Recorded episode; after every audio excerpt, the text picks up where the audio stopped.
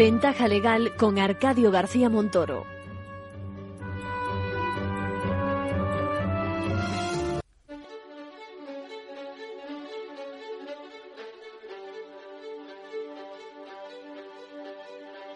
La entrevista, escuchar, es compartir conocimiento. Bueno, hoy tenemos unos invitados de lujo, porque lo primero que hay que decir es que les vamos a felicitar. ¿eh? Y tenemos con nosotros a, Carmen Jiménez Cardona y tenemos a Alberto Barrenechea. Eh, nuestros nuevos decano y vicedecana de Ilustre Colegio de Procuradores de Madrid, ya lo diré. Bienvenidos. muchas gracias, Arcadio. Muchas gracias, Arcadio. Felicidades porque habéis arrasado, perdona. Es decir, vuestros compañeros, vuestros compañeros apuestan por vosotros ¿eh? y, eso dice mucho a vuestro favor.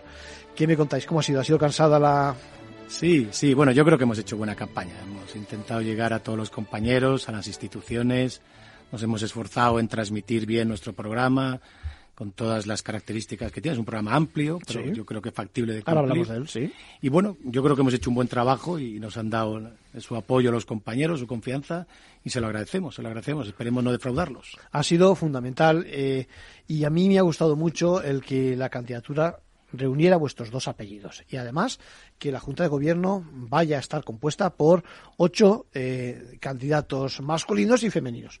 ¿Qué tal, Carmen? ¿Qué te parece? pues A, precisamente fue uno de los empeños que pusimos tanto Alberto como yo en que bueno pues eh, fuera una candidatura absolutamente paritaria, pero no paritaria por cumplir, por decirlo de alguna forma, sino efectivamente eligiendo a personas, ¿eh? hombres y mujeres, que considerábamos que tenía mucho que aportar. Y creo que, bueno, pues lo hemos conseguido. Hemos conseguido un equipo que, aparte de compacto, yo creo que va a tener mucho que decir en la profesión en los próximos cuatro años apostáis por dignificar la, profesión, que ya lo está, porque con las anteriores juntas habéis tomado un camino perfecto, pero eh, seguís en ello, ¿no, eh, Alberto? Sí, yo creo que la gran baza pero no, da igual que estemos nosotros o que hubiera estado la, la, otra candidatura, es dignificar la profesión. Dignificar es un concepto muy amplio. Ahí podemos inmiscuir mil facetas. Nosotros nuestra principal lucha ahora, hablando de la dignidad, es la lucha por el arancel. Tenemos ahora un anteproyecto que, que bueno, encontramos que no es todo lo beneficioso que debería ser para la Procura y dentro de la dignificar la profesión va a ser una de las luchas principales es luchar por unos aranceles que no contengan unos mínimos. Cuéntanos qué es eso del arancel porque no todo el mundo que nos escucha sabe de lo que estamos hablando.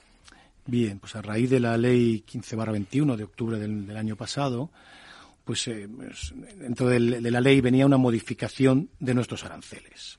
Esta modificación viene arrastrada desde un una cuestión europea, un Europilot que se llama.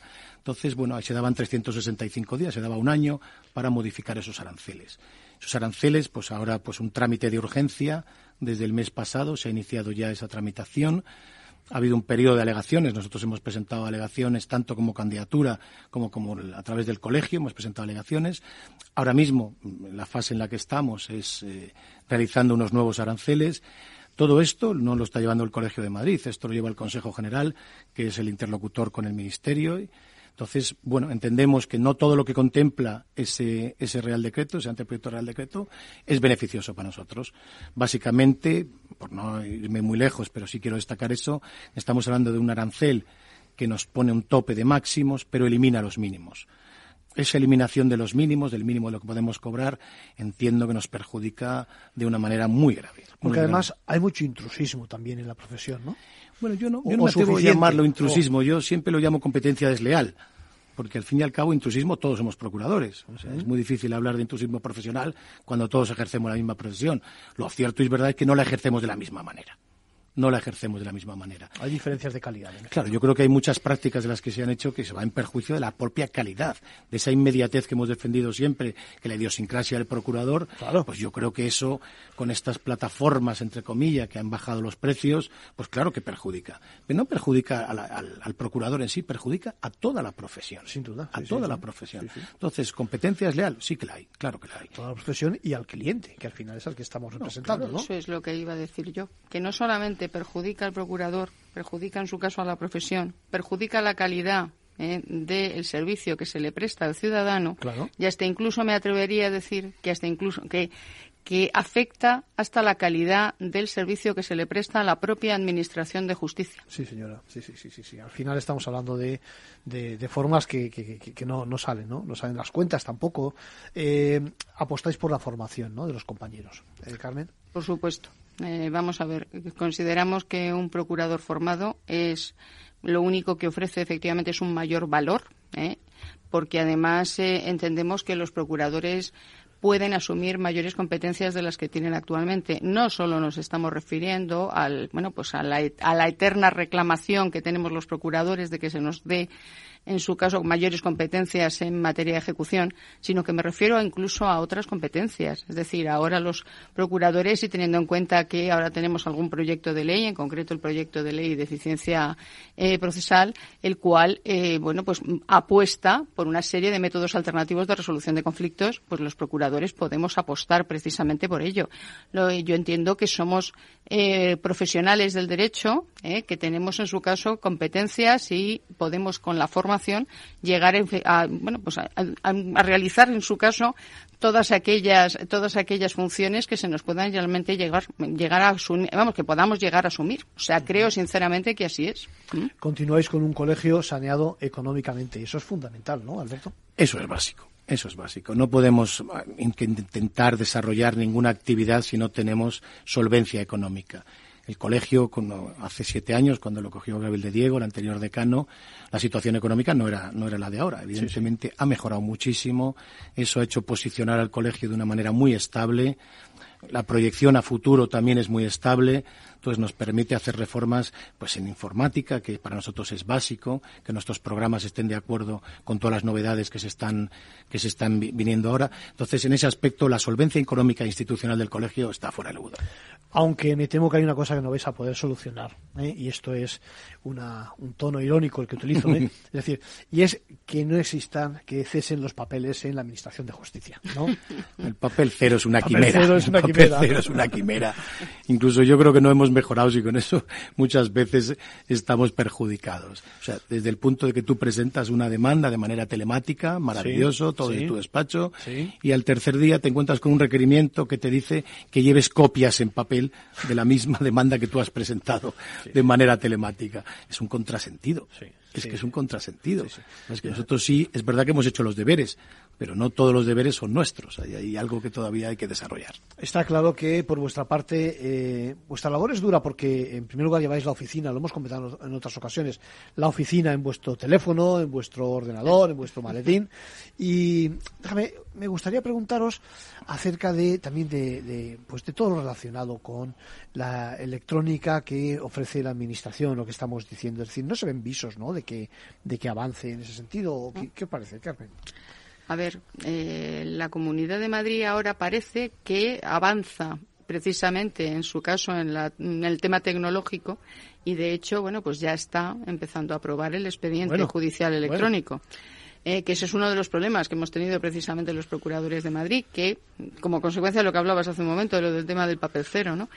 A ver, parece que empezamos a avanzar en esa dirección. También el Ministerio ha puesto en marcha el famoso, la famosa plataforma Acceda, que también en su caso permite, por cuando menos, el acceso a los expedientes que se están tramitando en los distintos juzgados o tribunales. Entonces, bueno, pues está avanzando un poco, pero bueno, ciertamente de forma lenta. Hay que recordar que el papel cero era una promesa para el año 2016 y estamos en el año 2022. Tenemos que reconocer los esfuerzos de la Comunidad de Madrid en ese sentido también. Sin ninguna duda. Sí, sí, los está haciendo una tarea eh, dura, complicada y va a llevar su tiempo, pero evidentemente hay que reconocer los esfuerzos. Sin ninguna duda. Eh, habladme de mediación y de arbitraje, porque me consta que es un capítulo al que dedicáis eh, bastante vosotros, ¿no? Carmen. A ver, como te decía hace un momento, esto tiene que ser una apuesta ¿eh? precisamente por estos métodos alternativos de resolución de conflictos. Es decir, tenemos ahora mismo una ley en la cual se va a considerar como un requisito de procedibilidad el hecho de haber intentado previamente llegar a un acuerdo a través de distintas fórmulas, ya sea pues porque existe una negociación previa entre letrados, la mediación, el arbitraje, en su caso la conciliación entonces, tenemos que apostar por ello. Y además, por lo que te decía, porque considero que el procurador, además, es una persona muy preparada de cara a poder, en su caso, hacer esa función previa a un procedimiento judicial. Porque es que los procuradores podemos, en su caso, realizar nuestra actuación fuera incluso también del procedimiento judicial y yo creo que aportar mucho de cara a bueno, pues a lo mejor a evitar ese tipo de procedimientos o, oye, si al final finalmente se va a otro procedimiento, bueno, pues lógicamente tendrá que hacerlo otro procurador que no es el que haya sido mediador, conciliador, etcétera, etcétera. ¿Qué te parece, Alberto? Es que es básico para nosotros obtener más funciones. Nosotros somos un operador jurídico con mucha preparación y yo creo que como procesalistas, que somos en su mayoría con mucha experiencia, por supuesto que estamos preparados para llevar mediación, conciliación, arbitrajes. Entonces, nosotros la fase declarativa la llevamos muy bien, porque ha sido nuestro deber durante muchos años, pero eso no es óbice para que obtengamos nuevas funciones. Claro. Nosotros estamos preparados desde el colegio con nuestro Instituto de Mediación, sin ninguna duda, para afrontar las modificaciones legislativas que vienen. Y claro, claro que vamos a insistir en formación, bueno, como de hecho seguimos haciéndolo ahora. El año pasado hicimos 47 cursos de mediación, que es prácticamente en 52 semanas que tiene un año, estamos hablando de uno por semana. Entonces, claro que incidimos en la mediación, en el arbitraje, en la formación, eso es obvio. Tenemos que hacernos ecos de lo bien preparados que están los procuradores, licenciados en derechos, con el grado, con el grado de derecho también en su momento, eh, y, con toda esta retaíla de opciones formativas que a la que asisten sin duda alguna por vuestra parte. Acabamos ya. Eh, me decís que vais a, o queréis, eh, digamos que reformar o actualizar el estatuto de, los procuradores, ¿no? nosotros por distintas contingencias que han sucedido, lo cierto es verdad es que nuestro estatuto deriva de 2007. Entonces coincidimos en que hay que hacer modificaciones estatutarias. Es un proceso lento, muy complicado, pero entendemos que tenemos que adaptarnos a los tiempos y la idea es que de aquí a cuatro años, en este periodo que tenemos de ahora de, elección, modificar los estatutos de una manera muy importante. Muy, rápidamente, eh, ¿cuál es el siguiente paso? Constituir la Junta, me imagino, ¿no? No, no, ya estamos ya está constituida. Ya estamos. Juramos los cargos el mismo día. O sea, que el mismo día 21 juraste cargo. Precisamente por la inmediatez de que al día siguiente ya había que hacer cosas, había que firmar cosas, pues hay que cambiar eh, claves en los bancos, hay que hacer muchas cosas. De hecho, ya estamos trabajando. Esto es eficiencia. Es eficiencia. Muchas gracias por, vuestra visita, Alberto Barrenechea, Carmen Jiménez Cardona. Enhorabuena y os deseo una, una buena una buena perspectiva ¿eh? dentro de vuestro muchas gracias muchas gracias a ti como siempre Venga, muy amable muchas gracias.